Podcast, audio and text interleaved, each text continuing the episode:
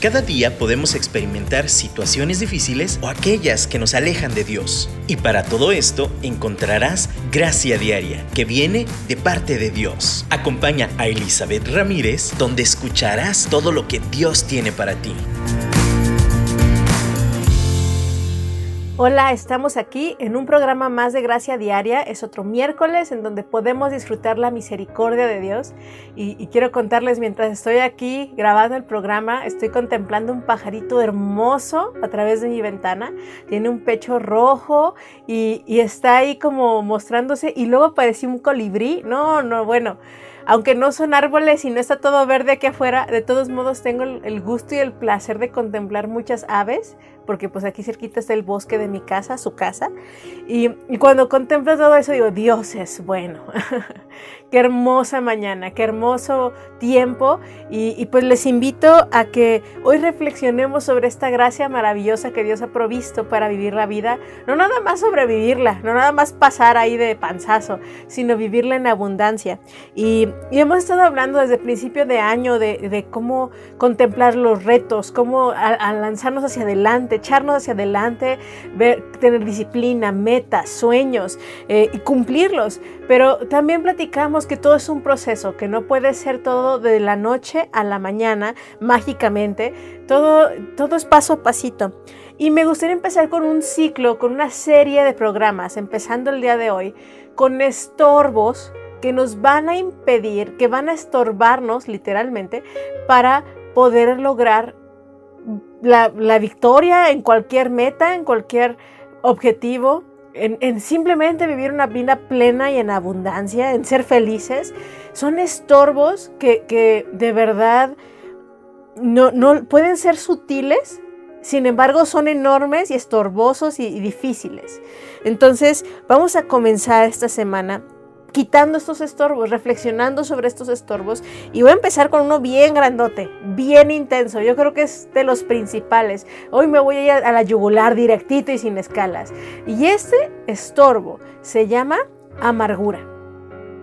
Esta palabra es en sí a mí se me hace bien fuerte cuando veo de repente como la, frase vieja amargada, eh, es que es un amargado, realmente no lo tomamos en consideración el tipo, yo lo diría esta enfermedad que, conlleva estar amargado.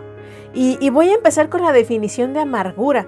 La amargura es este estado de dolor, de eh, hay este como sentimiento incómodo, agudo, que es provocado por una experiencia negativa, por una experiencia que se percibe como atentando a nuestra persona pero la característica de la amargura es que ese dolor no nada más es el inmediato, el que pasa porque así sucedió y pues emocionalmente hablando y humanamente hablando, hablando tenemos reacciones. Pero es este golpe que, que se queda como ese dolor permanente por mucho tiempo.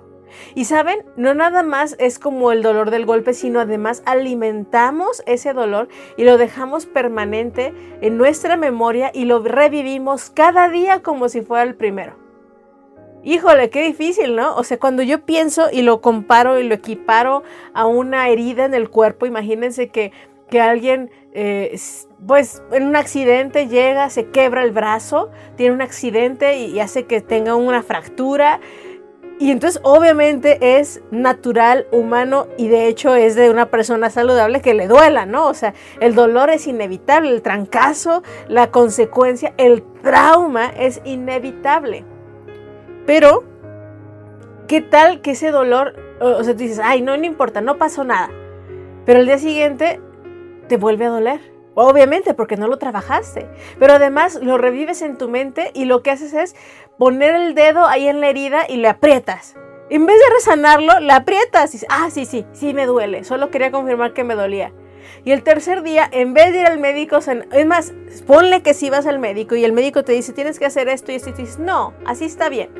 Y en vez de hacer lo que el médico te dice todos los días, lo único que haces es poner el dedo en la herida. ¿Qué creen que va a pasar con esa herida? ¿Qué creen que va a pasar con esa fractura? Hay muchas formas en que puede, y voy a poner entre comillas, sanar, porque no va a ser sanar. Puedes soldar mal el hueso y dejarte un dolor permanente todos los días de tu vida. Puedes simplemente quedar no, no, no, ni siquiera soldar, quedar tan mal que te provoque un dolor que afecte todas las demás áreas de tu cuerpo. O sea, el resultado que quieras va a ser negativo. ¿Por qué? Porque no atendiste la herida como se debió y al contrario, todos los días lo que hacías era presionar la herida para recordar cómo te dolió.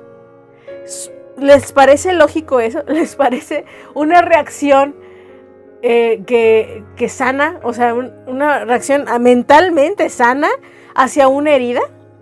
De la misma manera, la amargura no es una forma sana ni lógica de tratar una herida una herida del alma, una herida del corazón. No, no es así. Y necesitamos estar atentos porque de la misma manera que esa herida en el brazo que me causó una fractura y en vez de arreglarlo lo estoy presionando y tocando todos los días para recordar cómo me duele, me va a imposibilitar el vivir plenamente mi día a día. Imagínense todos los días andar caminando con una mano fracturada, tengo que lavar los trastes, no voy a poderlos lavar bien por mi brazo, tengo que atender a mis hijos, no lo voy a poder hacer por mi brazo, tengo que ir a trabajar y voy a estar toda dolorida todo el día y de malas porque me duele por mi brazo. ¿Se fijan cómo una mala tensión de una herida en un brazo afecta todo lo que me rodea, toda mi vida? Es un estorbo. Y está en mis manos solucionar ese estorbo. Yo puedo hacer lo que me dice el médico que haga, es pero si me dice el médico, no, que tengo que acomodarte el hombro y te va a doler mucho, pero nada más hacer un minuto y así. Y tú, no, no, no, no quiero sufrir eso. Unos segundos de dolor intenso te van a evitar toda una vida de mal vivir. Pero no queremos muchas veces enfrentar ese dolor intenso inmediato. Le sacamos a la vuelta.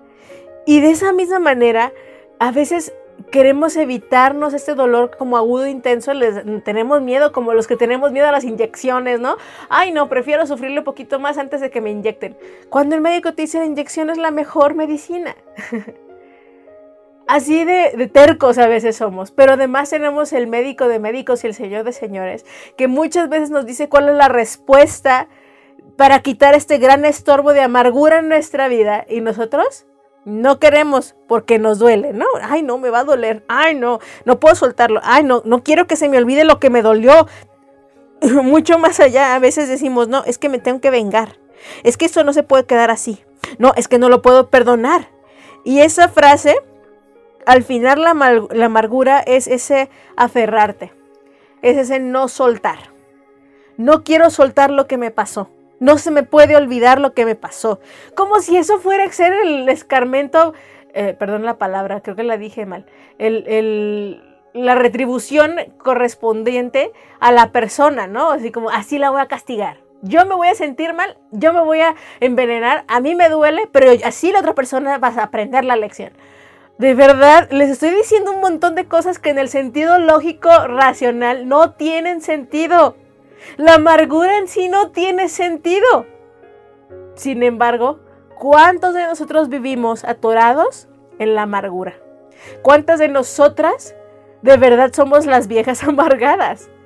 Y vivimos y caminamos con este brazo fracturado por gusto. Y cada que queremos lo tocamos en la herida para acordarnos cómo dolió. No debe de ser así.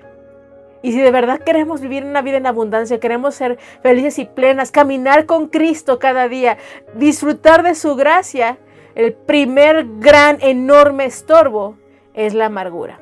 Así que te invito, mientras escuchamos este canto, reflexiona en tu corazón, ve si hay alguna herida ahí que has dejado añejada, que estás toque y toque todos los días, que repites el dolor en tu mente, que lo a lo mejor no a propósito, simplemente te lo recuerdan y ahí tú vas de nuevo a tocar la herida con intensidad.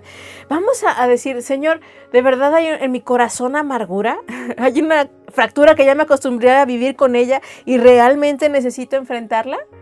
Yo te invito a que medites sobre esto y de verdad le pongas a Dios tu corazón y le digas, estoy dispuesta, Doc, a que trate mi herida, como sea que tenga que ser, para poder ser libre de ella.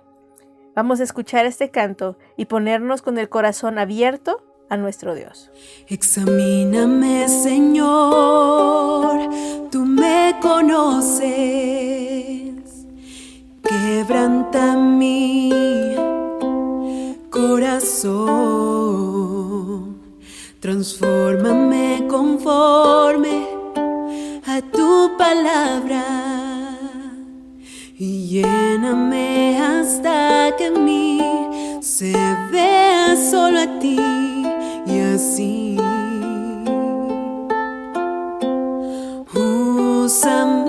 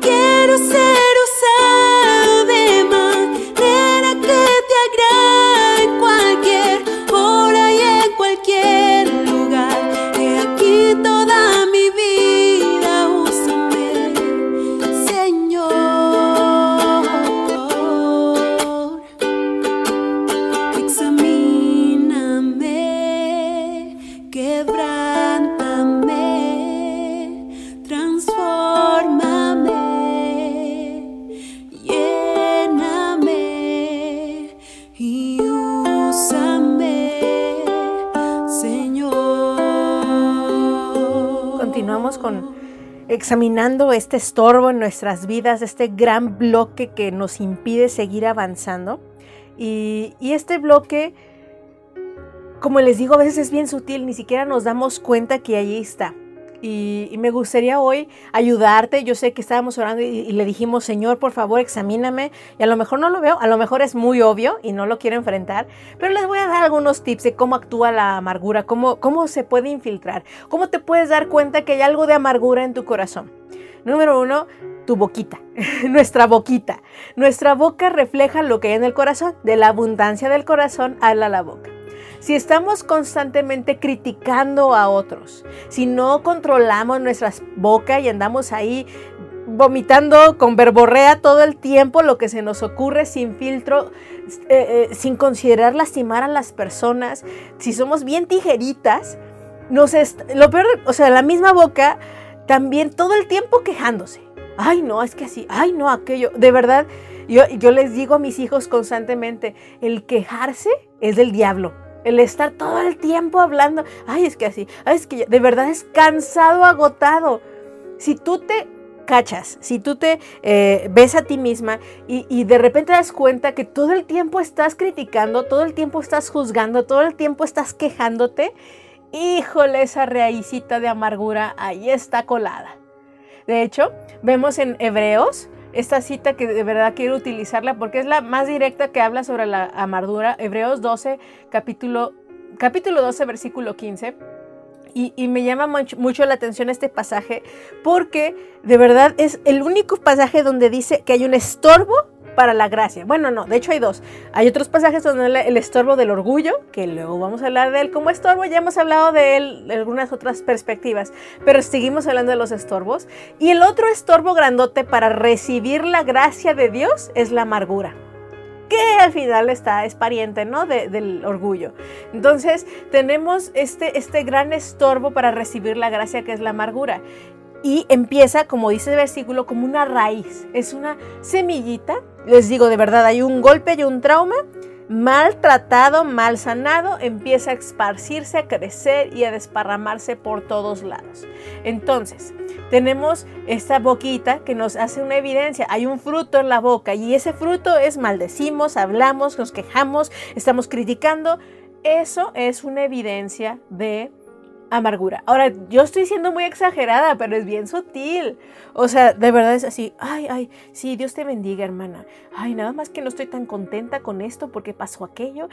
Y así pareciera con esta apariencia de santidad, pero realmente me estoy quejando. Realmente estoy nada más hablando y juzgando. La boca es una evidencia, nos, nos da evidencias si realmente hay una raíz de amargura en nuestro corazón. El desánimo constante el, buscar otras formas para enfrentar el desánimo. El desánimo es normal, ya lo hemos platicado, pero el buscar solamente llorar, hablar con personas, en vez de ponernos de rodillas en algún momento y buscar el rostro de Dios. Tocamos todas las puertas menos la de Dios, porque sabemos que es el doc, el médico de médicos, el señor de señores, que sí va a tratar la herida como debe de ser, pero ya andamos haciendo una encuesta de todos los demás porque preferimos que los demás nos digan, y si no me gusta es más fácil descartar su opinión que la de Dios mismo. Entonces solo lloramos, nos quejamos, eh, buscamos la atención, y no nada más de los demás, sino toda nuestra atención está enfocada en ese problema. Nos si hay una situación en tu vida, una dificultad en la que solamente piensas en eso todo el tiempo. Ay, sí, es que esto. Ay, sí, es que mi esposo es así y así, así. Y si no fuera así, y todos los broncas es, ah, es que mi esposo es así. Ah, no, pero es que si mi esposo, todo gira alrededor de eso. Toda tu atención está en esa herida. Eso es amargura. No importa el tema si es tus hijos y la escuela, no, es que mi esposo tiene la culpa. No importa, no, es que mi esposo, no, de verdad hay una raízota de amargura, de verdad. También es una manera de, que nos mantiene en prisión que, además contamina. Yo quiero que estemos conscientes cómo nos contamina esta amargura.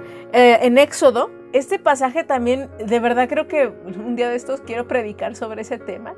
Eh, en, el libro de Éxodo, a ver, permíteme, aquí voy a estar, aquí tengo la cita.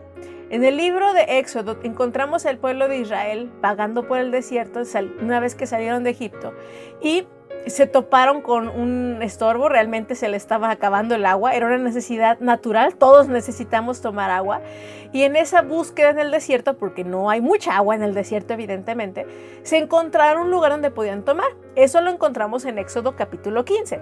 Específicamente el verso 23 dice que cuando llegaron a ese lugar, que le pusieron Mara, que significa amargura, no pudieron beber las aguas porque eran amargas. Por tanto, al lugar le pusieron el nombre de Mara, amargura.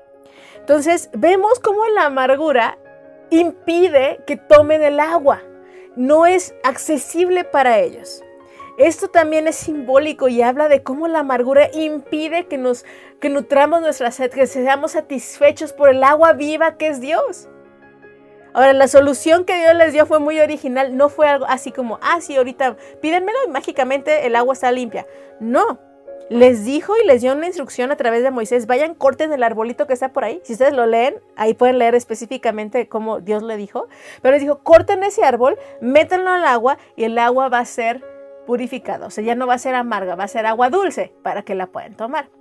Ahora, no quiere decir agua amarga, simplemente, era, o sea, si la probaban era como un limón, ¿no? No, era un sabor intomable. Como el agua salada básicamente también, es agua que no se puede tomar. Y la limpieza, convertirse en agua dulce, fue poner este árbol en el agua. Ahora, Dios es tan simbólico, me encanta cómo usa imágenes para transmitirnos la información, pero vamos a irnos en la, en la en la visión más clara, en la traducción más clara de esto. El agua amarga no se puede tomar. Si hay amargura, está contaminado. No es, eh, no hay probabilidades que pueda suplir la necesidad de nuestra alma. No hay forma en que la amargura pueda servirte de algo. Necesitas transformarla. Y en este caso, Dios les dio a ellos una instrucción de qué hacer para librarse de la amargura.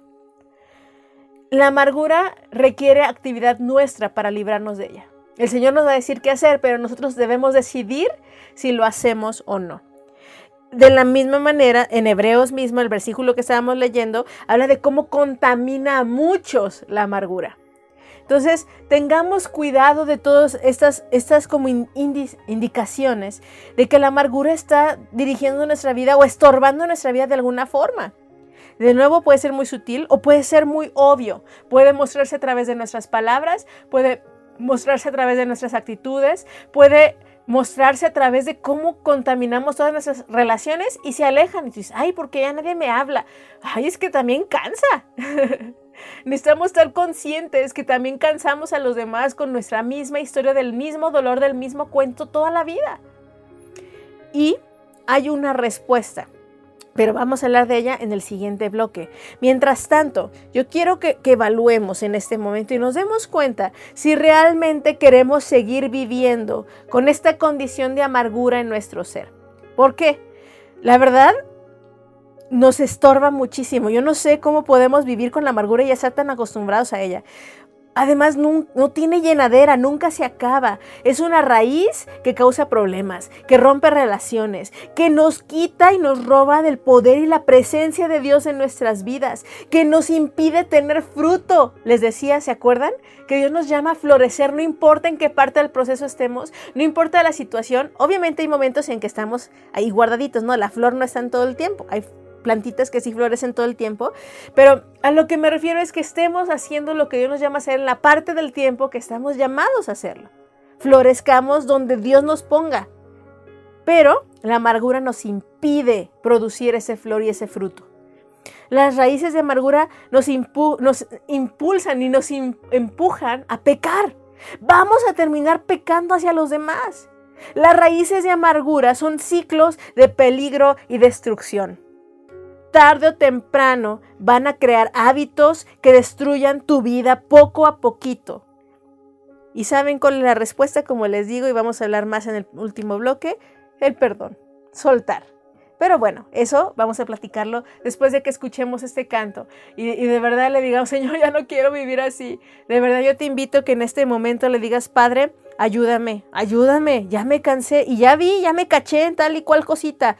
Ayúdame a vencer y a arrancar de raíz esta raíz de amargura.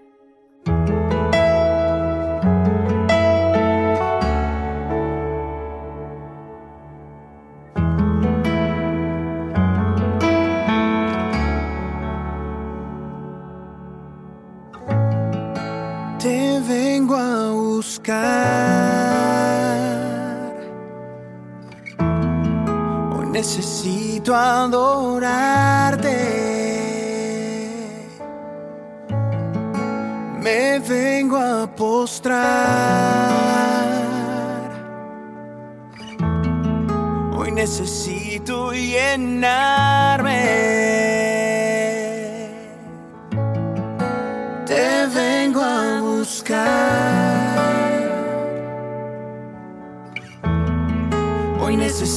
Necesito adorarte.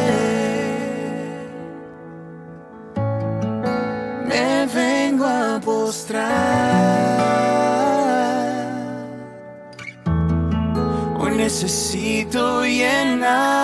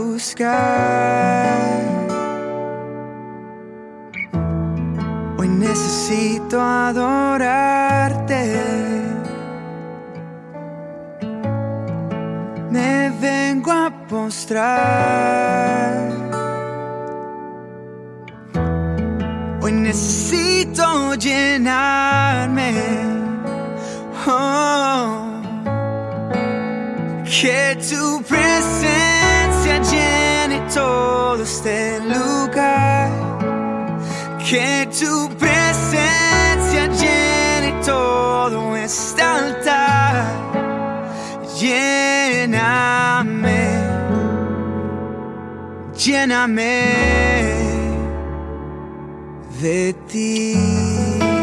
Oh, oh, oh, oh. De ti, oh mío. Lléname, luz de mi vida. Lléname,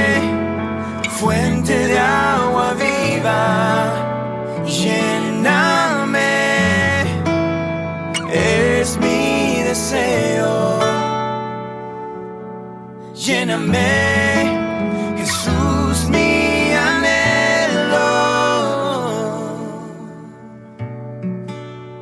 Que tu presencia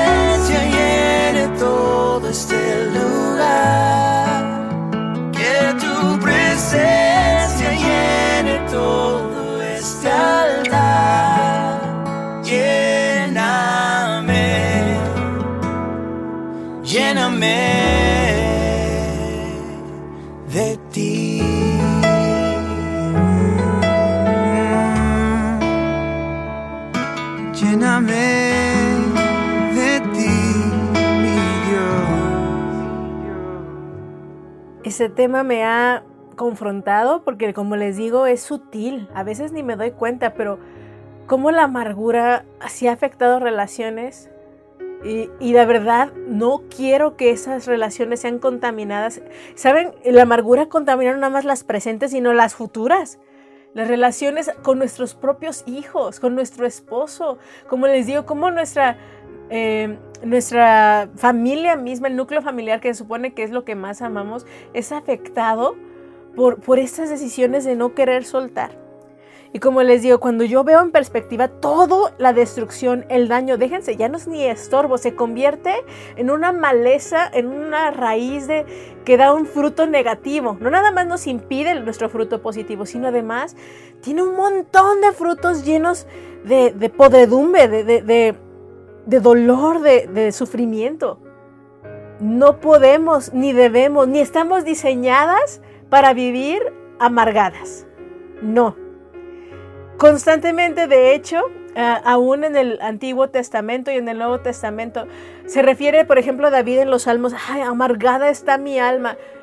Porque creen que lo dice y lo canta, porque está reconociendo que está, es súper incómodo, es horrible, Señor, quita esta amargura. Jeremías, cuando veía todo lo que el pueblo estaba sufriendo, amargada está mi alma hasta la muerte, mi corazón desfallece está bien reconocerlo, está bien, es normal que haya como este sabor amargo, pero la raíz de amargura tóxica es cuando no la arrancamos, cuando no vamos a Dios y le decimos, mi alma está amargada, Señor, ayúdame.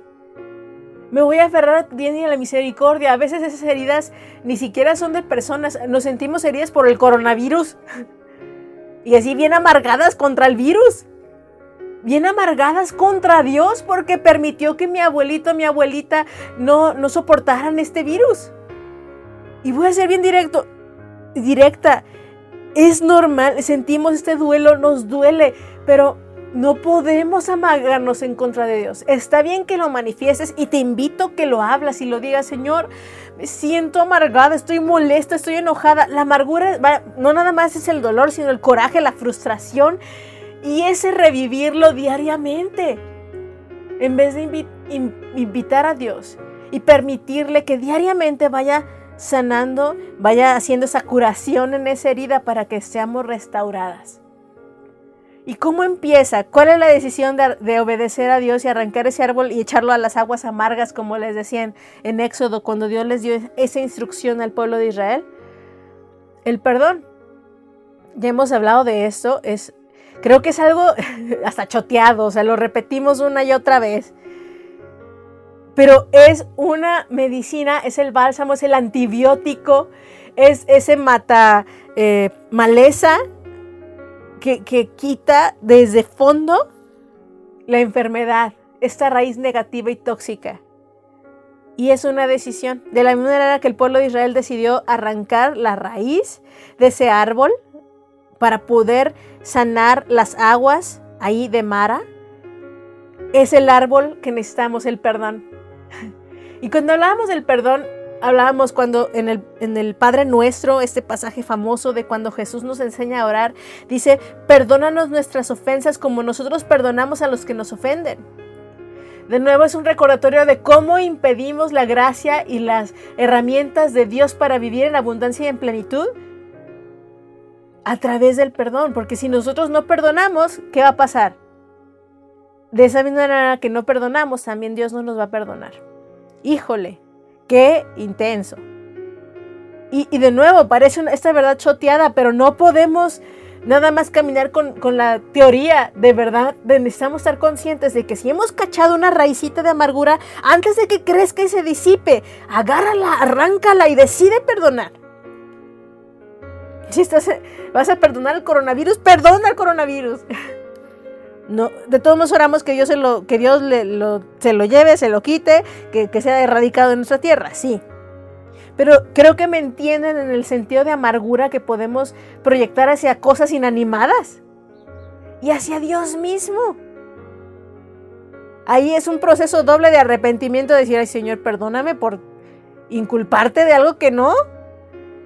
Pero también perdono toda percepción que tengo de que tú tengas la culpa. Necesitamos soltar esa raíz de amargura. Y, saben, parte de este proceso es que ubiques qué fue lo que causó esa herida en primer lugar. Porque imagínense, me fractura, es evidente cuando te fracturas el brazo, es un dolor muy grande, ¿no? Es como, pues sí, me caí, ya sé dónde fue el, el trancazo. Pero a veces hay heridas chiquititas que ni siquiera nos damos cuenta. Por ejemplo, ayer me corté con un pedazo de papel sí me dolió, fue agudo, pero después se me olvidó y al rato andaba, ay, ¿por qué me duele mi dedo? Y se nos olvida dónde fue. Ah, ya me acordé, fue con el papel. Pero hay muchas veces que nos cortamos y ni nos damos cuenta. Y como no lo atendemos, no lo lavamos, se va creciendo la herida y de repente dices, ay no, ¿por qué está tan rojo ahí?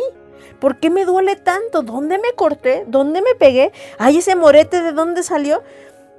Y, y, y necesitamos realmente hacer una labor de memoria porque si permitimos que eso siga avanzando, no tendemos ese golpe. Algunos sí son para ignorarse, pero algunos sí están dando fruto de, dolor, de amargura. Y decimos, a ver, Señor, ¿dónde fue esto? ¿Dónde pasó? ¿Por qué estoy tan enojada hacia mi esposo si yo creo que no me hizo nada? Ah, ya me acordé. El otro día que no me llevó al cine y se fue él solo. Estoy exagerando, ¿eh? pero no creo que pase eso, pero a lo mejor sí. Voy a poner ese ejemplo. Se fue él solo y, no me dijo que iba a ir al cine y no me invitó. Yo no le di importancia, pero a partir de ahí he estado bien enojada y no me calienta ni el sol. Es una raicita de amargura. Entonces, oye, yo quiero que, que, que si hay cosas obvias, las atiendas porque es una gran negligencia saber dónde fue el golpe, qué fue el golpe, saber la intensidad del golpe y seguir masticando la herida sin ser atendida por el Rey de Reyes y Señor de Señores y sin seguir su instrucción para sanar. Entonces no seamos negligentes con lo que realmente sí sabemos que tenemos que hacer. Pero también, si no estamos conscientes y si hay una herida, estamos conscientes del dolor, estamos conscientes de que estamos enojadas y que nuestra boca todo el tiempo está quejándose. Si nos acabamos de cachar que, que hay amargura en nuestra vida, que está contaminando todo a nuestro alrededor, pero no recordamos dónde fue o no, o ya hace tanto que vivimos así que, que decimos, no, fue esto, pero a lo mejor ni fue eso. Dile, Señor, ¿dónde fue que me amargué? Y, y decide perdonar. Decide darte cuenta a qué es lo que debes perdonar. Y suéltalo. Dáselo a Dios. Señor, fulanito me traicionó. Hoy justamente estaba leyendo en mi tiempo devocional sobre la fidelidad de Dios. ¿Y por qué digo sobre su fidelidad? Por cómo nos tuvo paciencia. En el caso, y estaba leyendo en Juan capítulo 18, la historia en cuando Judas lo entregó. O sea, Judas, su discípulo. Alguien que caminó con él. Digo, ya Jesús se lo sospechaba, ya sabía, obviamente, pero Judas con un beso lo traicionó. Y él, estoy segura que Jesús lo seguía amando. Pedro, al ratito. No, sí, yo hasta la muerte contigo, Señor. Lo negó tres veces. Y Jesús lo seguía amando. ¿Ustedes creen que Jesús no tuvo la tentación, la oportunidad de, permitirle sus emociones humanas decir, híjole, después de todo lo que te hice, todo lo que te di, cómo abrí mi corazón, cómo te compartí, cómo partimos el pan, y me niegas, Pedro, híjole, de verdad te manchaste. Ay, Judas, híjole, después de todo lo que te tuve paciencia, cómo caminamos tres años, ¿de verdad te consideraba mi amigo? Te manchaste, Judas. Cuando pensamos en eso, de verdad Jesús, como humano, creo que tuvo esa tentación de permitir que la raíz de amargura se arraigara en su corazón. Sin embargo, Él había decidido amar. Había decidido que no se pegara ese dolor. Y yo creo que nada más el dolor de Jesús fue, fue los trancazos que le dieron y los clavos. Es también el dolor de, emocional de saberse traicionado, rechazado por los que amaba. Déjense de los, de los judíos que lo estaban ahí criticando y acusando. Déjense de los romanos que estaban ahí, pues básicamente crucificándolo. Los que amaba lo traicionaron. ¿Ustedes creen que no es tentación para amargarse? Pero él decidió amar. Y en el instante perdonar. Y aún en la cruz decir, perdónalos, Padre, porque no saben lo que hacen. Si Él puede, tú y yo podemos. Así que hoy vamos a decirle, Padre, híjole, de verdad yo creo que no puedo, siento que no puedo soltar esta herida, esta, esta amargura. ¿Cómo lo voy a perdonar? Como tú lo hiciste. Y tú en nosotros, Jesús, ayúdame a soltar toda amargura, ayúdame a soltar todo dolor. En este momento ya no quiero seguir contaminándome y contaminando a otros. Ayúdanos, Espíritu Santo, en el nombre de Jesús. Por tu poder, Jesús, y tu ejemplo, lo podemos hacer. Amén y amén. Gracias por estar aquí, gracias por conectarte y Dios mediante seguiremos quitando estorbos para vivir esta gracia plena que Dios provee para nosotros cada día. Un abrazo, muchísimas bendiciones. Dios les bendiga.